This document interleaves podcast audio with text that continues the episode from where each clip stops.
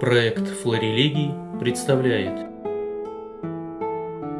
Семинар научного центра истории богословия и богословского образования. Здравствуйте, уважаемые друзья! В эфире программа «Из истории церкви на Урале» и я ее ведущий Андрей Печерин. Сегодня у нас в гостях доктор церковной истории, доктор исторических наук Наталья Юрьевна Сухова. Наталья Юрьевна, правильно я вас представил зрителям? Правильно. Здравствуйте, а, дорогие друзья. Наталья Юрьевна, ну вот вы являетесь представителем и светской науки, и церковной науки. Э, преподаете в Свято-Тихоновском гуманитарном институте. Ну и не только, как я, как я понимаю. Расскажите немного нашим зрителям вот о вашей такой деятельности. Ну, наверное, прежде всего надо несколько слов сказать о том, как я дошла до жизни такой. Э, на самом деле, первое образование у меня механико-математический факультет Московского университета, государственного университета.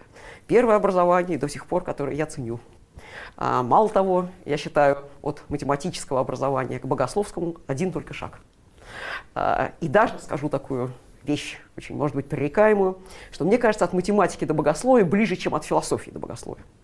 Хотя у меня есть опыт философского образования, вольнослушателем тоже в Московском университете, но я все-таки считаю, что Мехмат заложил основу. Ну и потом, естественно, когда а, у нас началось возрождение а, и духовного образования, и богословской науки, вообще, скажем, церковной жизни в целом, а, в 80-е годы, в конце 80-х годов, а, как раз мы а, кончали Московский университет, Мехмат. Ну и, конечно, хотя я как-то церковным человеком была и до этого, но мы с друзьями, с моими по Мехмату, а, мы очень активно включились в церковную жизнь. А, и тогда, а, после а, тысячелетия крещения Руси и в начале патриаршества святейшего патриарха Алексея, было разрешено впервые поступать в семинарии Академии людям с высшим образованием, без отработки на каких-то простых народных местах. До этого все выпускники Московского университета работали истопниками, дворниками два года, чтобы стать человеком из народа. Я помню, даже была шутка, наш духовник своих духовных чат посылал в одно домоуправление работать дворником, дворниками а, и стопниками, и дома управ спрашивал, «А у вас какое образование, батенька? А, Московский университет. А степень ученая имеется? Нет, не имеется. Вы понизите мне уровень. У меня все дворники со степенями кандидатскими. Ну и понятно, что я в семинарию, академию поступать не могла. Все-таки это духовные школы, ориентированы на духовное служение. Но я помогала моим друзьям там учиться. С большой радостью писала с ними сочинения, даже кандидатские диссертации. И потом вдруг открылся э, сначала богословские курсы в Москве для интеллектуальной элиты Москвы. Ну и затем очень быстро, э, в 1992 году, э, он получил по благословению святейшего патриарха Алексия статус Богословского института, ну и потом уже стал университетом. Но я училась, когда еще был институтом. Я некоторое время ходила вольнослушателем, потом все-таки меня уговорили туда поступить. Э, в 1994 году я поступила, ну и дальше вся жизнь остальная была уже уже связано с духовным образованием, с просвещением. Ну и когда, собственно, как я, как человек, который хотел во всем разобраться, э, решила изучить традицию, я стала заниматься историей духовного образования. Ну, математику я до сих пор люблю, преподаю, и поэтому считаю... Светская себя... ваша диссертация по, э, по математике? Тоже? Ну, первая диссертация детская э, ага. по математике, ну, это кандидатская. А потом э, было еще две диссертации богословские, соответственно, магистерская, когда магистерская ага. степень еще была вот такая выше кандидатская, и докторская э, богословские. Но так как у нас богословские степени, в общем-то, государством не признавались доселе, угу. я еще написал две диссертации по истории исторических. То есть кандидат исторических наук и доктор исторических наук. Вот, так что вот э, я попыталась как-то синтезировать э, математику, богословие, историю. Помогает? В общем, помогает, да, все помогает. Э, математика больше всего. Наталья Юрьевна, вот такой вопрос. Но тема ваших как бы исследований это в том числе и духовное образование, э, да. как я знаю. То есть это э, история духовных учебных заведений. А в нашей программе из истории церкви на Урале э, можете ли вы рассказать вот о духовном образовании здесь у нас? Занимались ли вы им специально или, может быть, известны какие-то выпускники наших духовных учебных заведений? Да. Ну, а я так, в тесном смысле слова занимаюсь больше высшим духовным образованием, то есть духовными академиями, традицией богословской в России. Но, разумеется, духовное образование такое понятие целостное, поэтому, конечно, и семинарии, и училища духовные, они тоже в поле такого внимания входят. Ну и, конечно, здесь, если говорить об Урале, прежде всего это Пермская семинария, а, которая, конечно, очень имеет богатую традицию, очень много интересного. А, я думаю, что она скоро станет предметом такого пристального исследования. Я тоже предполагаю в это втянуться. Ну и, конечно, если говорить о Екатеринбурге, Екатеринбургское духовное училище.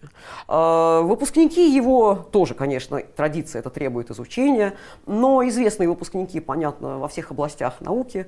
Это известный Попов, да, следователь радиоизвестный Мамин Сибиряк, автор замечательных, конечно, совершенно сочинений, произведений. Ну и, конечно, я бы остановилась на личности Антона Владимировича Карташова, а, который мне лично очень дорог и интересен, э, так как он кончил Санкт-Петербургскую духовную академию после Екатеринбургского училища, о Пермской семинарии, э, блеснул э, на, в Санкт-Петербургской академии, так он блестящим, незаурядным исследователем. Потом, правда, покинул академию, стал известным общественным церковным деятелем, э, чрезвычайно плодовитым. В год он писал, по-моему, около 40 статей. Даже для того времени это плодовитость необычайная. Ну и затем стал последним оберпрокурором, э, первым и единственным министром вероисповедания в России – потом уехал за границу и стал одним из столпов организаторов Свято-Сергиевского института в Париже. Uh-huh. И я имела счастье, может быть, не последний раз, работать с его архивом в Париже. И на самом деле архив чрезвычайно интересный, там очень много сохранилось а, его записей, даже не опубликованных. Да, ну действительно, вот вы сказали, а еще можно упомянуть Первушин, такой известный был, э, правда, у нас на региональном масштабе математик. Математик. Э, да, э, то есть получается и математики, и э, писатели, и, и физики. То есть духовная школа, она выпускала очень, э, ну так скажем, разнообразных людей. Ну, вообще традиция нашего духовного образования в России – это такая загадочная, полная тайн, открытий, неожиданных находок. А, и на самом деле вообще как как духовное образование, оно начинает оформляться, вот, собственно, заостренное на духовное служение, только в конце XVIII века. До этого времени общее образование наряду с богословским, общесословное. Впервые вообще определение духовное по отношению к семинариям, к училищам, к академиям встречается в указах Павла I в 1797 году. Что это довольно недавнее. Но даже когда уже в начале XIX века школа была тесно соединена именно с духовным служением, все равно там преподавались практически все науки. А вообще она две задачи главные выполняла, не только подготовка церковных кадров, церковных служителей, но и вообще подготовка образованных людей. И кроме того, конечно, бесплатное образование детей духовенства. И священник должен быть общеобразован, а, и дети духовенства хотели получать разное образование. Поэтому на самом деле там преподавались практически все дисциплины. Надо так что они готовили ко всему. Да. Но ну, вот Первушин это вообще личность очень интересная, он там математическую премию получил. Вы тоже о нем да, да. много знаете. Э, нашего. Ну, не то, что очень много, но я его, да, ну, во-первых, дорого, что математика и ага, богословие. Ага. Я, естественно, коллекционирую такие случаи, они мне доставляют большое удовольствие, опору. А, ну и, во-вторых, когда я там просто писал писал монографию про высшую духовную школу, меня вот как раз такие интересные, варианты, интересные варианты применения духовных знаний очень интересовали. Вот. При этом он преподавал тоже там в духовном училище, угу. но вот занимался еще и математикой. Даже говорят, у него в алтаре э, стены были исписаны математическими формулами.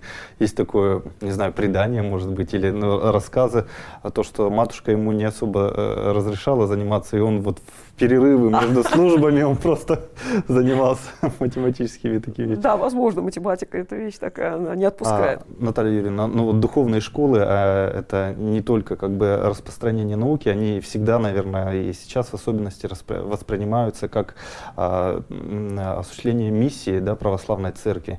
Можете ли вы о вот этом служении духовных школ а, рассказать, как бы э, погрузить наших слушателей вот в эту как бы область э, духовного образования? Стараюсь.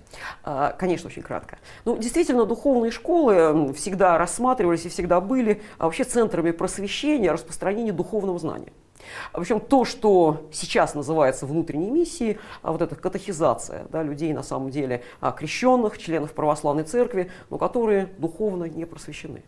А, и поэтому все духовные школы в XIX веке, а, в начале XX века, а сейчас это вообще архиважно, они, конечно, пытались охватить все уровни вот такого общества духовным просвещением. Детские школы, а, внебогослужебные беседы для простого народа, для интеллектуальной элиты. Ну и, конечно, миссия внешняя, в XIX веке под словом «внешняя миссия» понималась миссия вне пределов Российской империи, но ее тоже пополняли всегда выпускники духовных школ.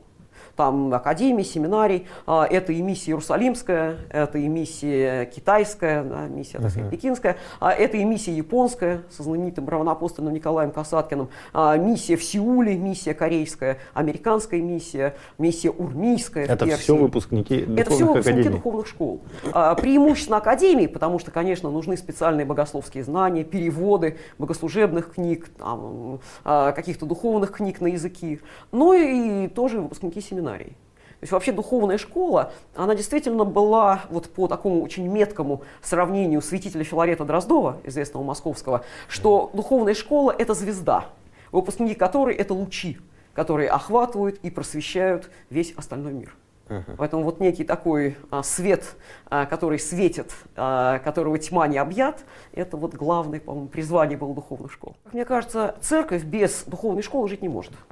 Очевидно, что даже в самых экстремальных условиях, в условиях гонений, а, церковь пыталась сохранить хотя бы какие-то вот такие алименты, зачатки духовного образования. Это первое. С другой стороны, конечно, любая школа, она грозит, у нее есть оборотная сторона. Она грозит схоластикой, школьностью, вот в таком, может быть, немножко дурном смысле слова, замкнутостью. И поэтому а, я бы сказал так, в выпускниках духовной школы им необходим духовный опыт. Не может заниматься духовным образованием, не учить, не учиться а, тот, кто не обладает церковным опытом. Поэтому мы всегда очень э, тщательно, очень пристально и с большой такой опаской э, следим за тем, чтобы у наших студентов обязательно был литургический духовный опыт. Духовное образование без этого не только бессмысленно, а, как мне кажется, страшно. Но э, в выпускниках оправдание духовной школы. Вы знаете, наши великие святители, святитель Дмитрий Ростовский, святитель Тихон Задонский, святитель э, Филарет Дроздов, святитель Иннокентий Борисов, святитель Филарет Гумилевский, можно продолжать бесчисленно, в них оправдание школы. Вот они э, действительно светочи богословия в обоих смыслах слова. И богословие научное, богословие интеллектуальное, их трактаты являются вершинами богословия, но и светочи богословия мистического, богословия литургического, богословия молитвенного, духовного. И мне кажется, что если духовное богословие мистическое возможно без интеллектуального для одного человека, uh-huh. ну, может быть, простец, который молится, может быть, лучше нас спасается, то интеллектуальное богословие научное без духовного быть не может. Иначе это просто действительно страшный может быть какой-то мутант. Uh-huh. Поэтому я думаю, что для любого начальствующего, учащего, учащегося, конечно, духовный опыт просто необходим. Ну да.